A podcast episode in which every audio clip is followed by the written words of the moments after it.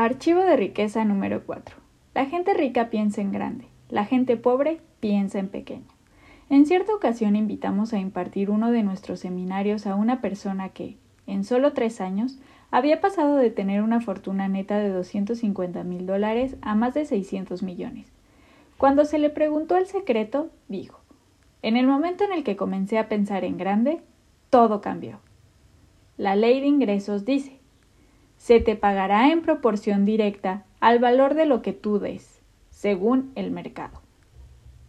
Principio de riqueza. La ley de ingresos.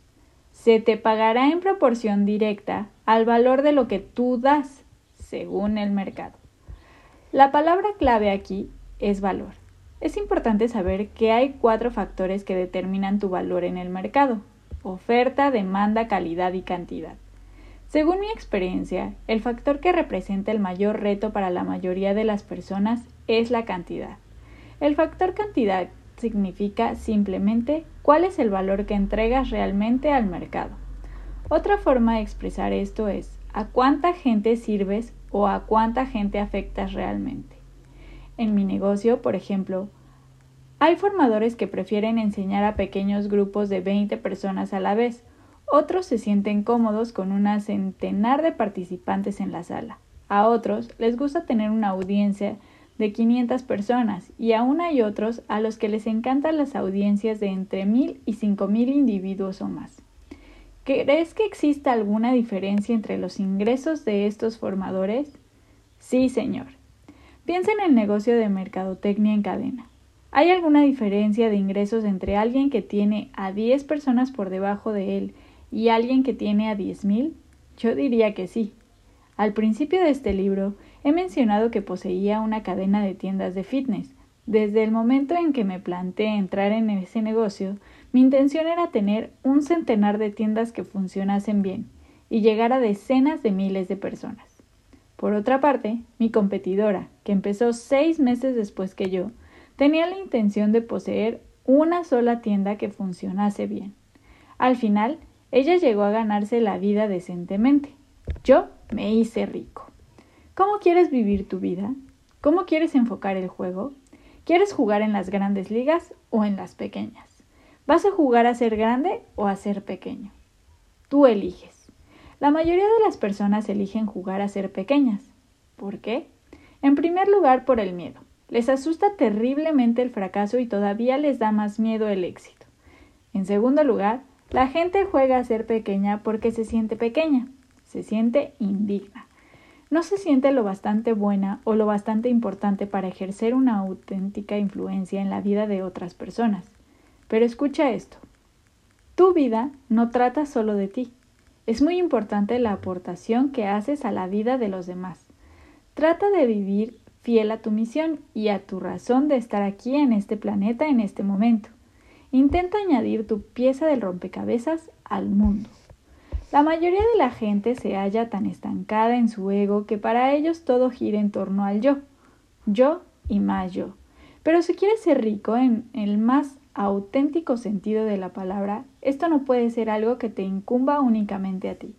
Hacerte rico debe implicar un valor añadido a la vida de otras personas. Uno de los más grandes inventores y filósofos de nuestros tiempos, Buckminster Fuller, dijo la finalidad de nuestra vida es añadir valor a la gente de esta generación y de las siguientes. Cada uno de nosotros viene a esta tierra con talentos naturales, con cosas que simplemente hacemos bien por naturaleza. Se trata de dones que te fueron dados por una razón, para usarlos y compartirlos con los demás. Las investigaciones demuestran que las personas más felices son las que utilizan sus talentos naturales al máximo. Parte de tu misión en la vida debe ser, pues, compartir tus dones y tu valía con la máxima gente posible. Eso implica estar dispuesto a jugar en grande. ¿Conoces la, diferencia de empresario? La definición de empresario.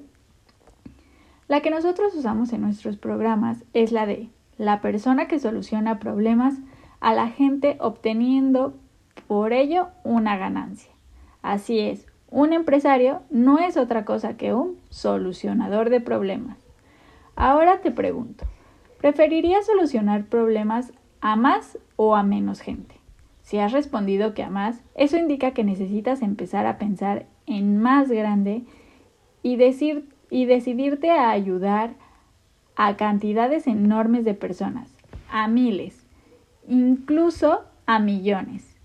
La consecuencia derivada de ello es que a cuanta más gente ayudes, más rico te volverás a nivel mental, emocional, espiritual y definitivamente económico. No te equivoques. Todas y cada una de las personas de este planeta tienen una misión. Si tú estás viviendo ahora mismo es porque existe una razón para ello. A Richard Bach, en su libro Juan Salvador Gaviota, se le pregunta, ¿cómo sabré cuándo he completado mi misión? La respuesta, si sigues respirando, es que no has terminado. Lo que yo he presenciado es que hay demasiada gente sin realizar su cometido, sin cumplir con su deber o con su dharma, como se diría en sánscrito.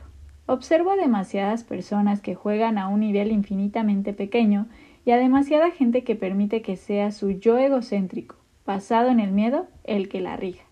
El resultado es que somos demasiados los que no estamos viviendo a nuestro plano potencial, en términos tanto de nuestra propia vida como de nuestra aportación a los demás. Todo el mundo tiene su finalidad, que es única.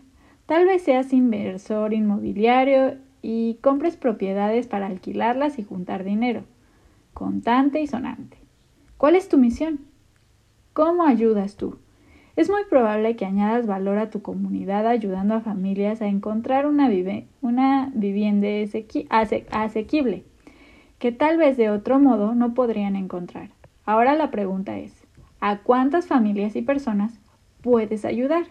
¿Estás dispuesto a ayudar a 10 en lugar de una? ¿A 20 en lugar de 10? ¿A 100 en lugar de 20?